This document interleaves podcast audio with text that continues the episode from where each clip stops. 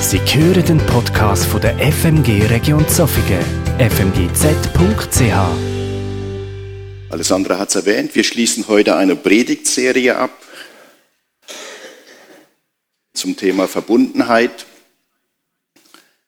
Ihr seht dort eine Frau, die einen Teppich knüpft, die verschiedene Fäden miteinander verknüpft und verwebt, dass es ein Ganzes gibt, ein buntes Ganzes, aber ein Ganzes. Und wie wir es auch schon gemacht haben, ihr seht keine Einzelthemen dort, sondern die Daten und wer jeweils die Predigt hört. Ich äh, muss an der Stelle gestehen, ich habe keine einzige Predigt live gehört, nur zu Hause vor meinem Bildschirm. Habt also nicht mitbekommen, was das Ganze bei euch ausgelöst hat. Äh, wir haben das Thema im Team geistliche Ausrichtung mehrfach diskutiert und gemerkt, das ist A, ein wichtiges Thema in einem Zeitalter des Individualismus oder manche reden vom Hyperindividualismus, von einem übertriebenen oder extremen Individualismus, in dem wir leben, wo die Menschen immer weniger bereit sind, sich auf andere einzulassen, speziell wenn sie anders sind, wo, wo sie sagen immer mehr, nein, dass ich mache jetzt einfach mein Ding. Äh, und die Kehrseite der Medaille ist, dass immer mehr Menschen vereinsamen. Ich weiß nicht seit wann, aber es gibt zum Beispiel in Deutschland eine Webseite Kompetenznetzwerk äh, Einsamkeit. Das ist ein sehr wichtiges Thema, auch wenn es nicht jeden Tag in den Medien kommt. Und ich weiß nicht, wie viele von euch auch häufiger alleine sind, als es ihnen lieb ist, oder vielleicht sogar sagen würden, ja, manchmal bin ich schon etwas einsam. Ein komplexes Thema, ein aktuelles Thema. Und jeder von denen, die eine der letzten Predigten gehört habt, hat aus diesem großen Kontext einfach einen Aspekt herausgegriffen. Ich gehe jetzt nicht alles im Einzelnen durch. Ich mache es heute genauso. Ich greife das heraus, was mir im Zusammenhang mit diesem Thema wichtig ist und bin gespannt, was es bei euch auslösen wird. Meine Frau und ich, wir lesen seit geraumer Zeit miteinander, also jedes für sich, ein Andachtsbuch von Martin Schleske, das ist ein christlicher Geigenbauer.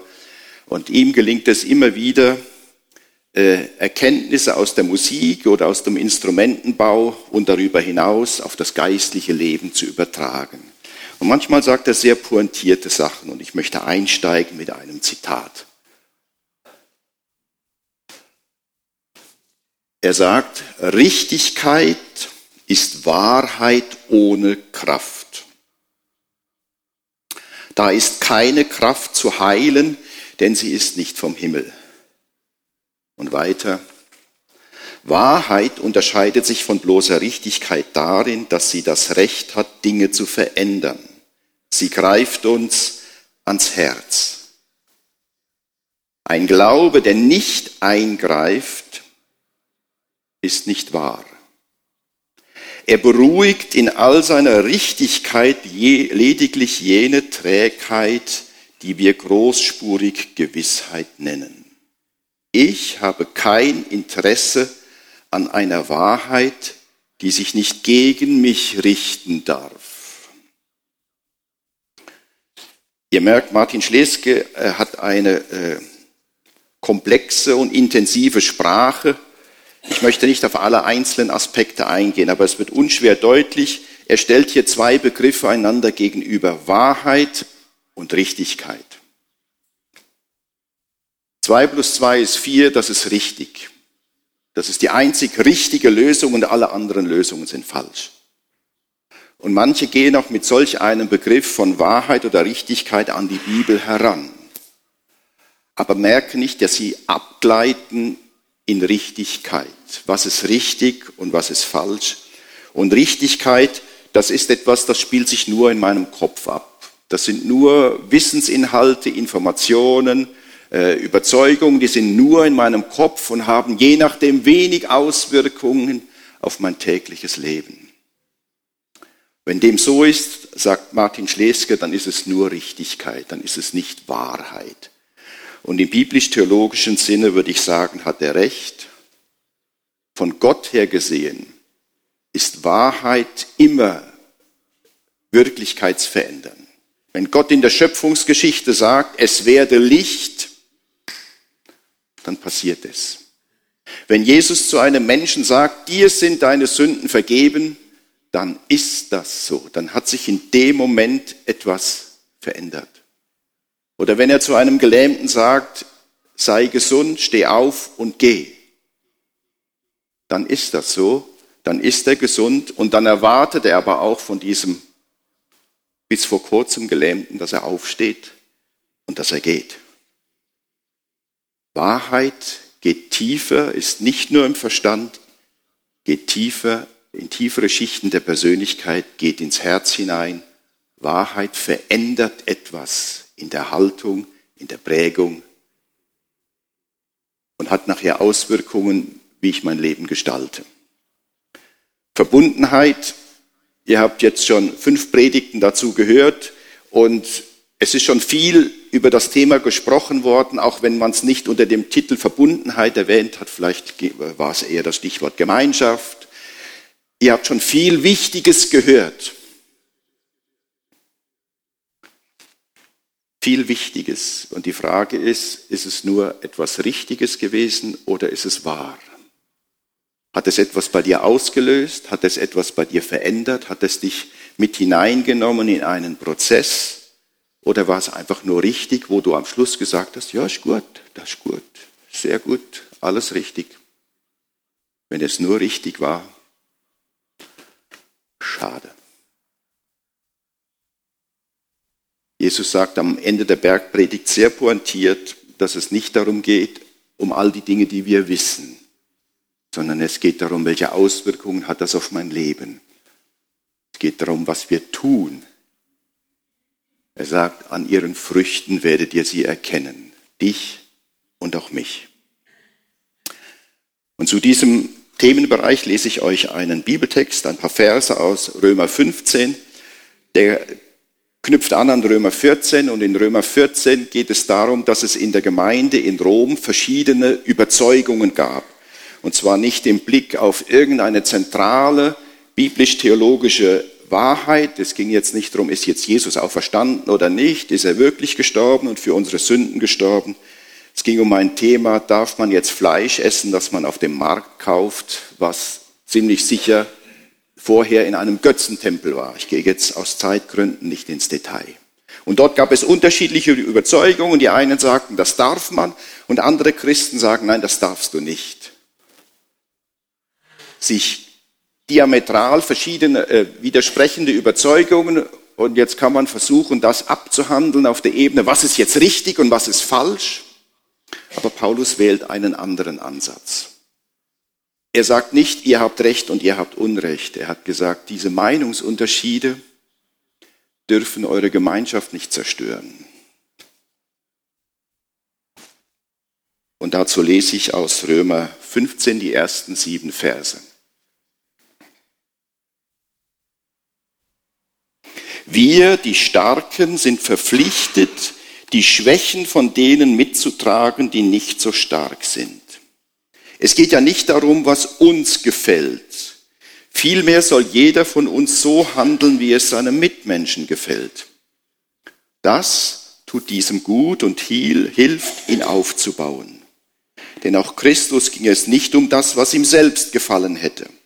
In der Heiligen Schrift heißt es vielmehr, der Spott, mit dem man dich, Gott, verspottet, hat mich selbst getroffen. Alles, was in früherer Zeit dort aufgeschrieben wurde, wurde festgehalten, damit wir daraus lernen. Denn wir sollen die Hoffnung nicht aufgeben. Dabei helfen uns die Ausdauer und die Ermutigung, die wir aus der Heiligen Schrift gewinnen können. Diese Ausdauer und diese Ermutigung kommt von Gott. Er gebe auch, dass ihr euch untereinander einig seid, so wie es Christus Jesus angemessen ist. Dann könnt ihr alle miteinander Gott, den Vater unseres Herrn Jesus Christus, wie aus einem Mund loben. Daher bitte ich euch, nehmt einander an, so wie Christus euch angenommen hat, damit die Herrlichkeit Gottes noch größer wird.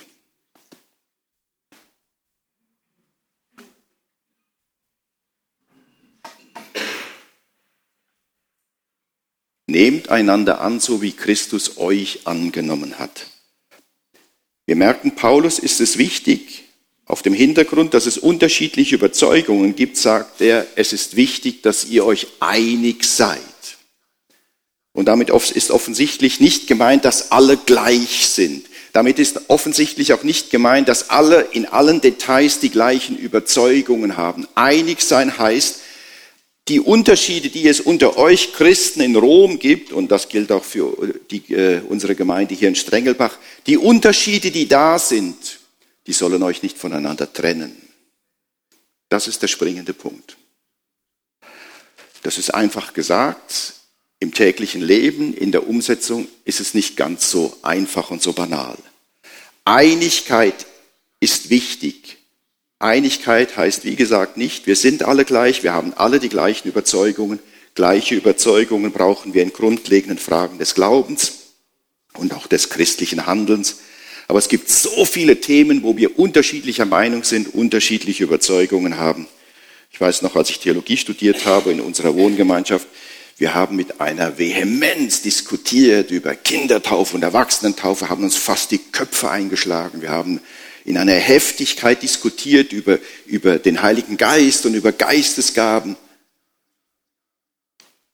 Im Rückblick ist das eher speziell, je nachdem belustigend oder aber peinlich. Es ist wichtig, dass Unterschiede uns nicht trennen. Wenn Unterschiede uns trennen, dann gibt es keine Gemeinschaft oder nur noch sehr, sehr eingeschränkt und es gibt auch keine echte Verbundenheit. Und in diesem Kontext sagt Jesus, nehmt einander so an, wie Christus euch angenommen hat. Und Paulus erwähnt hier auch zwei Begriffe, Ausdauer und Ermutigung. Und ich denke, wenn wir um diese Einheit ringen, trotz aller Unterschiede, dann brauchen wir Ausdauer und brauchen zwischendurch auch Ermutigung. Sonst werden wir aufgeben, die Hoffnung aufgeben oder uns sagen, ja, das gelingt doch nicht, das schaffen wir nicht, das ist eine Illusion.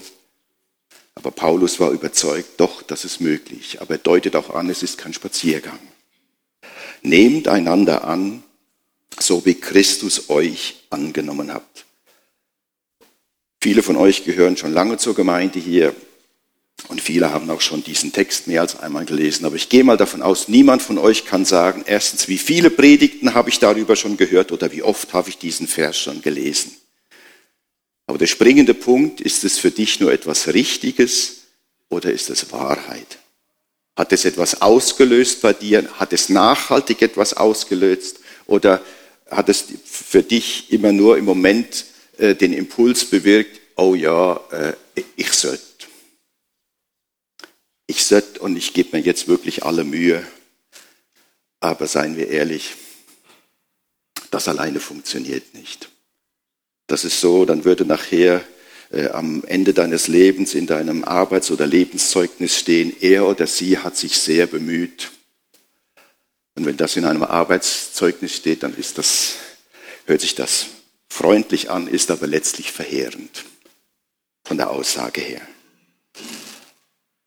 Ich befürchte, es gibt viele Christen, die leben nach dem Motto, bewusst oder unbewusst, dass sie, vielleicht sagen sie es zu einem anderen, wahrscheinlich eher nicht, aber irgendwo ist der Gedanke leitend in ihrem Kopf, du, wir zwei sind unterschiedlich, wir sind, haben unterschiedliche Überzeugungen.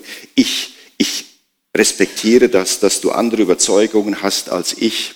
Aber vielleicht ist es besser, wenn wir zwei wie so einen Sicherheitsabstand halten. Ich glaube, sonst kommt das nicht gut. Das ich weiß nicht, wie viele von euch so denken. Ob du auch ein paar Namen hast von Personen, wo du denkst, mit, de mit denen bleibe ich lieber auf Sicherheitsabstand, sonst. Ah. Aber ist es das, was Paulus hier gemeint hat? Nehmt einander an, so wie Christus euch angenommen hat. Ist Jesus auch zu den Menschen gegangen und sagt, hey, ihr, ihr seid anders als ich und so. Ich, ich respektiere euch und ich nehme euch an, aber vielleicht ist es besser, wir halten einen gewissen Abstand. Hat Jesus das gemeint? Hat er so gelebt? Paulus sagt, nehmt einander an, so wie Christus euch angenommen hat. Und ich möchte hier noch einen Schritt dazwischen schalten, der für mich unverzichtbar ist. Wenn du andere so annehmen willst, wie sie sind, dann wirst du unweigerlich auch auf eher schwierige Dinge stoßen bei den anderen. Auch bei denen, die dir sympathisch sind und die du gerne magst und wo, wo euch vieles verbindet, unweigerlich wird man auf bestimmte Dinge stoßen, wo man es unterschiedlich sieht. Und dort, wo wir Unterschiede feststellen, haben wir grundsätzlich wie zwei Möglichkeiten. Entweder ich messe den anderen an mir. Ich bin der Maßstab und ich messe den anderen an mir. Das führt in aller Regel dazu, dass der andere dabei schlechter wegkommt. Auch wenn ich nicht perfekt bin, aber grundsätzlich sehe ich das schon richtig. Und der andere halt, je, je weiter er sich von meinen Überzeugungen entfernt, ja, ich halt, ja, ja, das sieht er jetzt halt so. Hm. Das führt unweigerlich dazu, dass ich auf Leute runterschaue und sei es nur, dass ich auf einer Stufe stehe, eine Stufe höher als der andere. Wenn ich den anderen an mir messe. Die andere Möglichkeit ist, ich habe vielleicht nicht so ein gutes Selbstbewusstsein. Ich messe mich an dem anderen und denke, der, ja, so, so ist es richtig und gut, so sollte auch ich sein, aber ich bin nicht so. Und das führt dazu, dass du dich nicht so wohl fühlst in deiner Haut dass du Minderwertigkeitsgefühle hast, dass du vielleicht anfängst, dich selbst zu verachten. Und ich glaube, wir sind uns einig, weder das eine noch das andere führt zu Verbundenheit. Weder, dass ich den anderen an mir messe und in der Tendenz anfange, ihn oder sie zu verachten, noch, dass ich mich an anderen messe, zu ihnen aufschaue, vielleicht sogar noch Angst vor ihnen habe und anfange, mich selber herunterzumachen, schlecht über mich zu denken, fühlt sich nicht sehr gut an. Weder das eine noch das andere führt zu Verbundenheit. Wenn wir Verbundenheit wollen und wenn wir das umsetzen wollen, wenn das wahr werden soll, einander annehmen, so wie Christus uns angenommen hat, müssen wir einen Schritt dazwischen schalten. Wenn du andere Menschen annehmen willst, so wie sie sind, dann musst du vorher dich selbst so annehmen, wie du bist. Und zwar mit allem. Mit dem, was dir gefällt in deinem Leben, was dir gefällt an deiner Persönlichkeit, äh, wo du denkst, das kann ich gut, hier habe ich Stärken. Aber sich selbst annehmen heißt auch, ich nehme mich an mit meinen Schwächen, mit meinen Defiziten, äh, damit, dass ich in bestimmten Situationen immer wieder ungeschickt reagiere und die anderen denken, ja, ja, da wieder. Sich selbst annehmen, wie man ist, heißt, ich nehme mich an mit meiner ganzen Biografie. Ich nehme mich an mit all dem, was in meiner Vergangenheit, in den vergangenen Jahren und Jahrzehnten, was gut gelungen ist, was ich gut gemacht habe und ich habe vielleicht auch entsprechende Rückmeldungen bekommen in der Schule und vom Arbeitgeber und von Freunden, Bekannten, hey, du bist gut. Aber sich selbst anzunehmen heißt auch, sich mit dem anzunehmen, was nicht gut gelungen ist. Wo ich Fehler gemacht habe, falsche Entscheidungen getroffen habe, wo ich im Irrtum war. Vielleicht fallen dir Situationen ein in der Vergangenheit, die du am liebsten löschen möchtest, weil ich sage, wie konnte ich damals nur? Du vielleicht auch sagen musst, ja, wenn ich, wenn ich damals gewusst hätte, was ich heute weiß, hätte ich das nicht gemacht. Aber du hast es nicht gewusst und es ist leider nicht so gut gelaufen. Wir haben alle Schwieriges in unserem Leben. Und wenn wir andere Menschen annehmen wollen, mit ihren Ecken und Kanten und mit ihren Schwächen, dann müssen wir vorher uns selbst mit allem, was ich bin und habe und was zu meinem Leben und meiner Biografie hinzugehört, annehmen. Und sagen, das gehört zu mir. Diese Blamage, diese Peinlichkeit, diese Fehlentscheidung, das gehört zu mir. Das erfordert einiges an Mut. Es ist einfacher, das wie auszublenden. Äh, man sucht dann verzweifelt auf der Tastatur des Lebens nach dem Delete-Knopf, aber den gibt es nicht. Wir können nur noch versuchen, das zu verdrängen und die christliche Version von, davon, solche Dinge zu verdrängen, ist der Satz oder ich sage es mal despektierlich, der Spruch, es ist alles vergeben, es ist alles vergeben, es ist alles vergeben.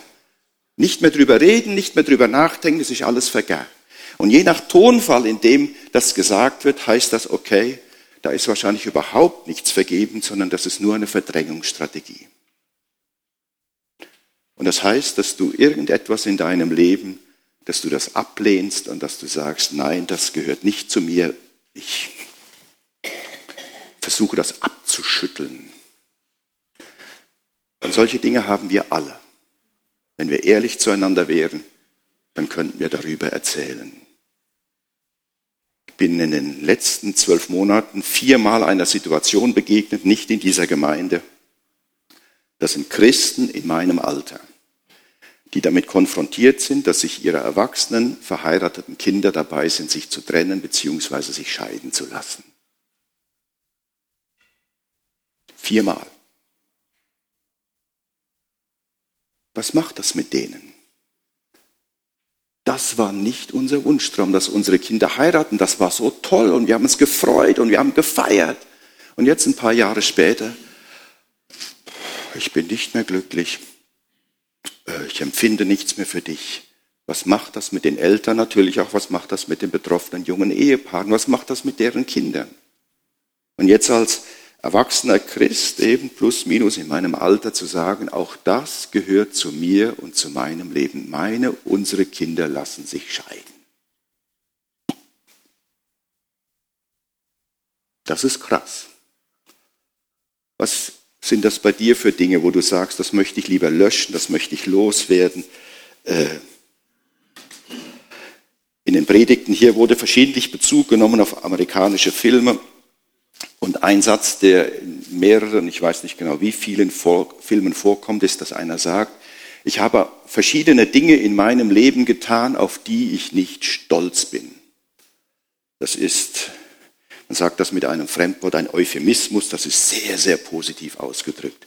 Denn der, der das sagt, will damit nicht zum Ausdruck bringen, ja, ich habe hier und da mal, habe ich etwas gesagt, was ich nicht hätte sagen sollen. Ich habe mich hinreißen lassen zu Aussagen, die ich am liebsten nicht gesagt hätte.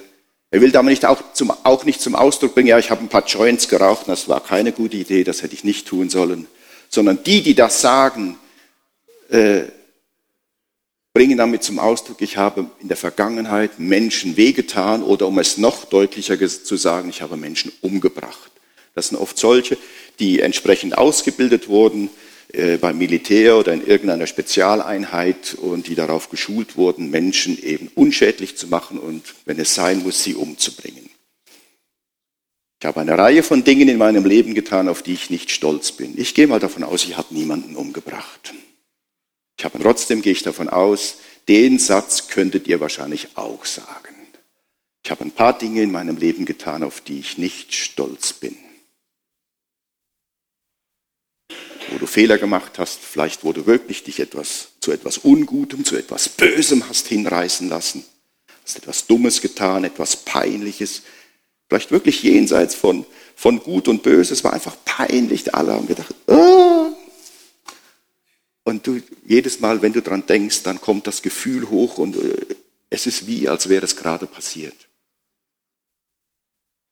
Aber vielleicht möchtest du auch Dinge löschen, die man dir angetan hat, wo andere dir wehgetan haben in irgendeiner Weise, wo du verletzt warst, traumatisiert, wo sie deine körperliche oder deine seelische Integrität verletzt haben und du suchst verzweifelt nach dem Delete-Knopf, du willst das vergessen, weg damit, ich will darin.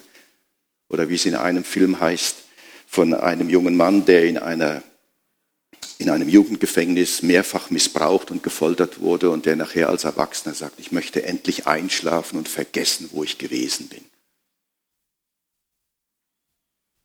Sich selbst annehmen heißt, nicht sich die ganze Zeit fokussieren auf diese negativen Dinge, aber zu sagen, ich integriere das in mein Leben, ich spalte das nicht ab, ich verdränge das nicht, ich sage, das gehört jetzt leider, leider zu meinem Leben dazu. Vielleicht stört dich etwas Äußerliches an dir, vielleicht stört dich etwas Innerliches an dir, eine Charaktereigenschaft, whatever. Martin Schlees gesagt in einem ähnlichen Zusammenhang, ich habe darüber einen schmerzhaften Frieden mit mir geschlossen. Ich habe einen schmerzhaften Frieden mit mir geschlossen. Und das deutet an, es ist möglich, mit so etwas Frieden zu schließen, aber es geht nicht ohne Schmerzen. Und wenn du dich selber annehmen willst mit allem, so wie du bist und wie du warst, dann geht es nicht ohne das, was in der Bibel Barmherzigkeit genannt wird. Du darfst und du sollst und du musst barmherzig mit dir sein. Und wahrscheinlich barmherziger, als du bis jetzt gedacht hast. Du musst sehr barmherzig mit dir sein. Sonst wird das schwierig. Und ich weiß nicht, wie sehr du dich gegen diesen Gedanken wehrst. Du musst barmherziger mit dir sein, als du bis jetzt wahrscheinlich dachtest. Und wenn man sich das vor Augen führt, wird, sagt vielleicht der ein oder andere, ja, ich weiß schon, dass ich nicht perfekt bin, aber so barmherzig. Also so viel ist, so viel ist dann doch nicht nötig. Und du merkst, wenn du wirklich barmherzig sein willst mit dir, dann bleibt der Stolz auf der Strecke. Der muss auf der Strecke bleiben. All das, worauf du stolz bist, wo du denkst, ich bin doch gut und ich bin besser als dieser oder jene. Der Stolz bleibt auf der Strecke, der steht dir im Weg. Bezüglich Barmherzigkeit mit dir selber und dann natürlich auch, was Barmherzigkeit mit anderen angeht. Aber Du darfst auch deine ganze Selbstverachtung, deine Minderwertigkeitsgefühle, sogar dein ganzes Selbstmitleid darfst du loslassen und hinter dir lassen und barmherzig mit dir sein. Du darfst dich vor den Spiegel stellen und dich freundlich und liebevoll anschauen. Nicht, weil alles in Butter ist und alles okay und es ist immer so gelaufen, wie du wolltest. Du darfst dich freundlich und liebevoll anschauen, weil ein anderer dich freundlich und liebevoll anschaut. Und jetzt kommen wir zu dem, was Paulus sagte, nehmt einander an, so wie Christus euch angenommen hat.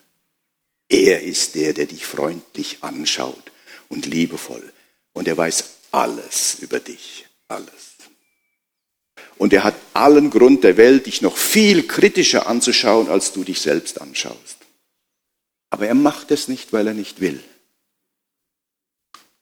sondern er schaut dich freundlich und liebevoll an.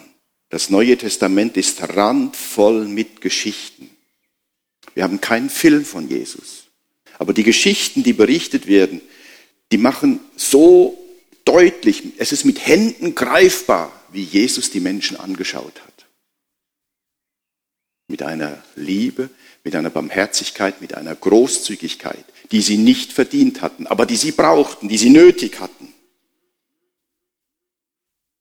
Einander annehmen, so wie Christus uns angenommen hat. Wir können einander nicht annehmen, so wie wir sollen. Wir können noch nicht einmal uns selbst so annehmen, wie ich es vorhin skizziert habe. Denn viele von uns, die sind schlicht zu hart mit sich, mit sich selbst die überfordern sich selbst. Und andere von euch sind wahrscheinlich zu nachsichtig mit sich selbst. Ja, komm jetzt. Jetzt, jetzt einfach nicht überbießen, gell? Nicht extrem werden. Und wahrscheinlich schaffen es viele von euch nicht, weil sie ganz einfach zu erschöpft sind. Haben harte, kräftezehrende Wochen und Monate hinter sich. Und es, es ist gut, dass es Ferien gibt. Und wenn du so erschöpft bist, wenn du einen erschöpften Körper hast und wenn, du, wenn deine Seele dir sagt, ich bin erschöpft, immer verschnitten, dann hoffe ich, dass du Zeit und Gelegenheit findest zur Ruhe. Zur Ruhe kommen und nicht von einem Stress in einen anderen gerätst. Zur Ruhe kommen. Für den Leib, für die Seele, für den Geist. Und dass du dich von diesem Jesus freundlich anblicken lässt freundlich, liebevoll, großzügig, barmherzig. Nur zwei, ganz kurz, zwei Geschichten aus dem Neuen Testament, wo wir das, wo es mit, wirklich mit Händen zu greifen ist. Das ist die Geschichte vom verlorenen Sohn, eine Geschichte, die Jesus erzählt. Ein junger Mann geht zu seinem Vater und sagt, du, ich will was von der Welt entdecken, äh, bezahl mir meinen Teil des Erbes aus. Wir nennen das heute Erbvorbezug. Das ist für uns nichts Ungewöhnliches, war damals eine ungeheuerliche Beleidigung. Zu sagen, ich will mein Erbteil, ich will hinaus in die Welt. Denn es gab keine AHV.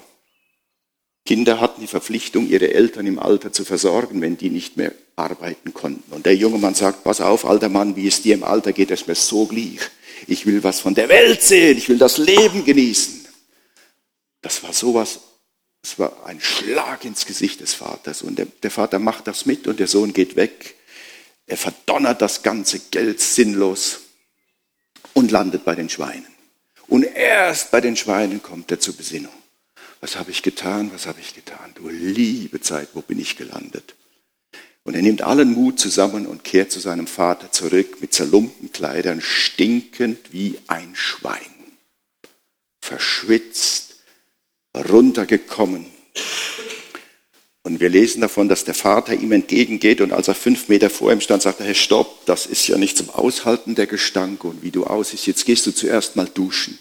Dann finden wir bestimmt noch irgendwelche Secondhand oder Thirdhand Kleider für dich. Es wird ja schon irgendwas passen. Und in einer Stunde reden wir miteinander. Wir haben was zu besprechen miteinander. Äh, ich würde mich warm anziehen an deiner Stelle. Das waren Fake News. Es heißt, der Vater fällt seinem stinkenden Sohn um den Hals und er küsst ihn. Mein Sohn ist wieder da. Könnt ihr euch vorstellen, mit welchen Augen der Vater seinen Sohn angeschaut hat? Der hat ihn so liebevoll angeschaut, äh, dass es ihm das Riechorgan momentan abgestellt hat. Könnt ihr euch das vorstellen? So sieht der Vater seinen Sohn aus, an, der so einen Blödsinn gemacht hat. Und der Vater ist in dieser Geschichte ein Bild für Gott. So sieht Gott dich an. Vielleicht bist du nicht so ein schlechter Mensch wie dieser Sohn, aber so sieht der Vater auch den älteren Sohn an, der, der geblieben ist und der brav und der angepasst und der immer gearbeitet hat. Aber wenn man liest, was, wie, wie, was der ältere Sohn seinem Vater nachher verbal links und rechts um die Ohren haut, ich war immer hier, ich war immer auf mich konntest du dich immer verlassen. Ich habe gearbeitet, egal ob die Sonne vom Himmel brannte oder nicht. Auf mich konntest du dich verlassen.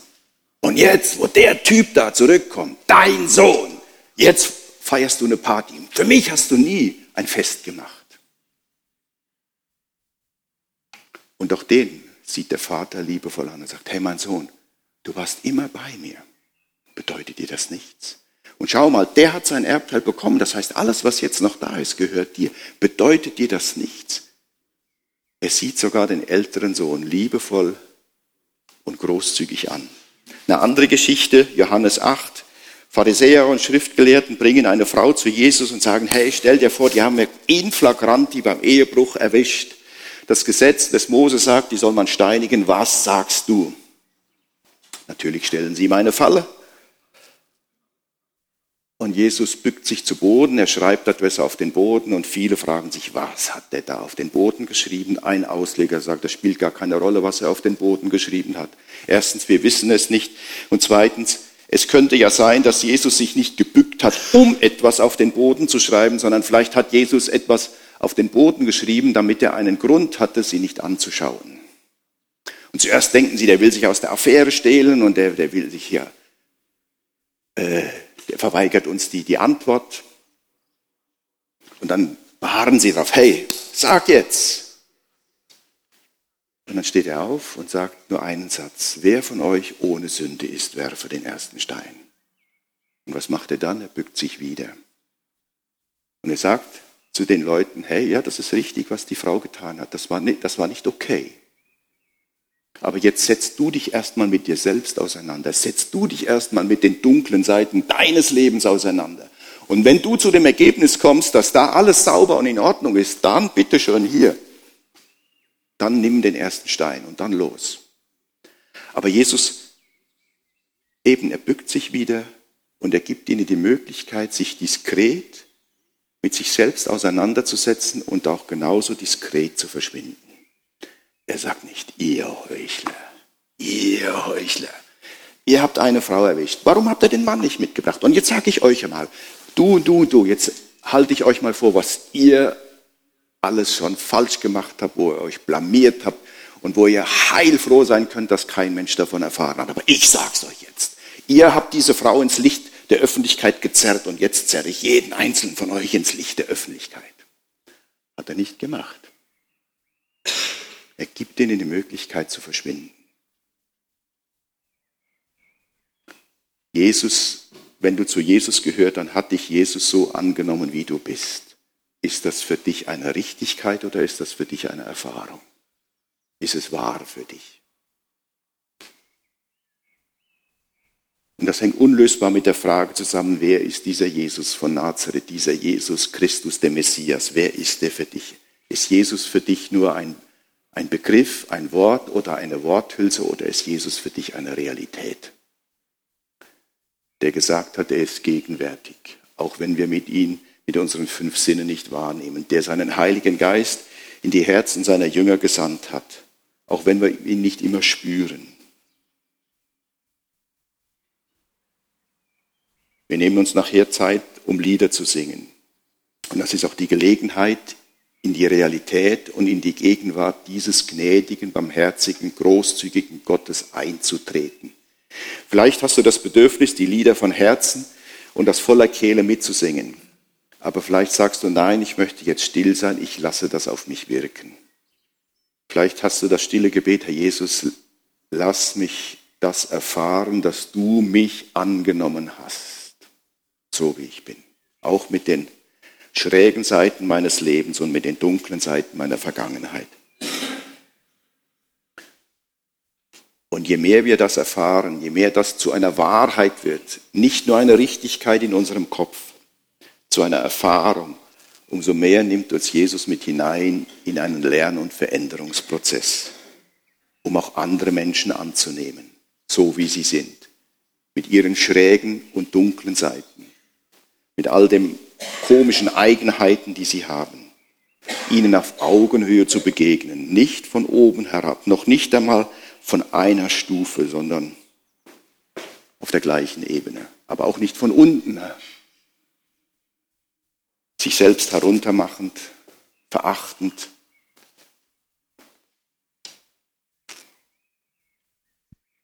Jesus möchte uns mit hineinnehmen in diesen Lernprozess, dass wir als Gemeinde untereinander einander annehmen, so wie wir sind. Aber auch die Menschen da draußen, in Strengelbach, in Zoffingen, in Wikon, Oftrige, an deinem Arbeitsplatz, in deiner Familie, in deiner Verwandtschaft. Und jedes Mal, wenn du merkst, dass in dir Abneigung und Verachtung gegenüber einem anderen Menschen aufkommt, solltest du dich fragen, Moment mal, stopp, wie geht's mir jetzt gerade? Und wie stehe ich jetzt gerade zu den unschönen Seiten meines eigenen Lebens? Wenn wir vor Augen haben, wer wir wirklich sind und uns bewusst ist, Gott hat mich so angenommen und ich will mich auch so annehmen, dann ist es einfacher, den anderen so anzunehmen, wie er oder wie sie ist. Und Jesus möchte uns hineinnehmen in einen Lernprozess, der uns verändert, tief in unserem Herzen. Wahrheit greift nach unserem Herzen, sagt Martin Schleswig, und will dort etwas verändern. Und es soll dort diese Annahme real werden, die du erfahren hast und die, die du anderen zugutekommen lässt. Das heißt doch, dass man sich in Spannungsfelder hineinstellt, dass man mit Menschen zu tun hat, die nicht immer so einfach sind, die uns nicht immer sympathisch sind, aber Jesus will das von dir, wenn du zu ihm gehörst. Die Annahme, die du selbst erfahren hast.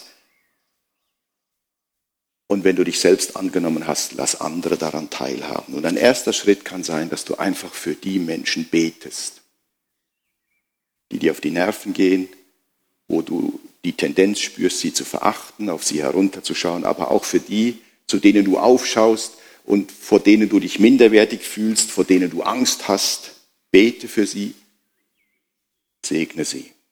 Nicht nur einmal, immer wieder. Und vielleicht kommen wir bei diesem Gebet Impulse, was du tun könntest, was du für sie tun könntest oder einfach nur für dich tun könntest. Hör auf diese Impulse. Und wenn du den Eindruck hast, das ist ein guter Impuls, ich glaube, der ist von Gott, dann geh dem nach. Nehmen wir uns vor, der Lobpreiszeit einen Moment still zu sein, wo jeder sich überlegen kann, was nehme ich davon mit, von dieser Predigtserie, von dieser Predigt, dass Christus mich angenommen hat, so ich bin, dass ich mich selbst so annehmen darf und soll, wie ich bin, und dass ich andere annehmen darf und soll, so wie sie sind. Nehmen wir uns einen Moment Zeit.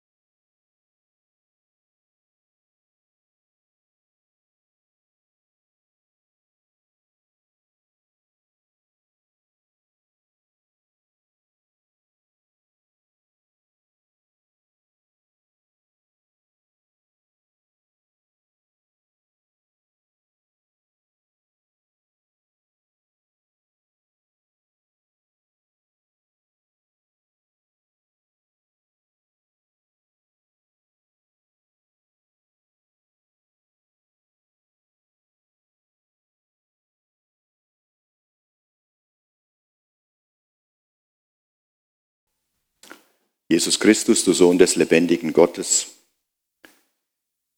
Sohn des Vaters und der du uns den Heiligen Geist geschickt hast. Du bist Wirklichkeit und wahr von Ewigkeit zu Ewigkeit und wir verbringen nur ein paar Jahre auf dieser Erde.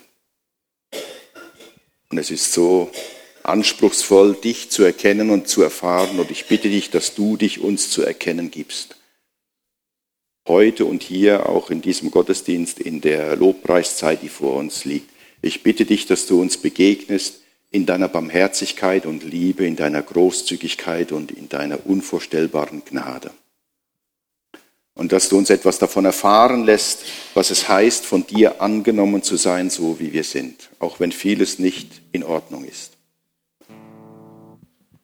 Ich bitte dich, dass du selbst, du dreieiniger Gott, dass du in unserem Leben noch viel mehr wahr wirst und wirklich und Realität. Und dass du tief in unseren Herzen etwas Heilsames bewirkst, was uns selbst gut tut und was uns hilft, dich zu verkörpern und etwas von diesem Heilsamen auszustrahlen in einer spannenden Zeit. Ich bitte dich, dass du wirkst und dass du redest zu uns, nicht nur heute, sondern auch in den Tagen der kommenden Woche und in dieser Sommerzeit. Amen.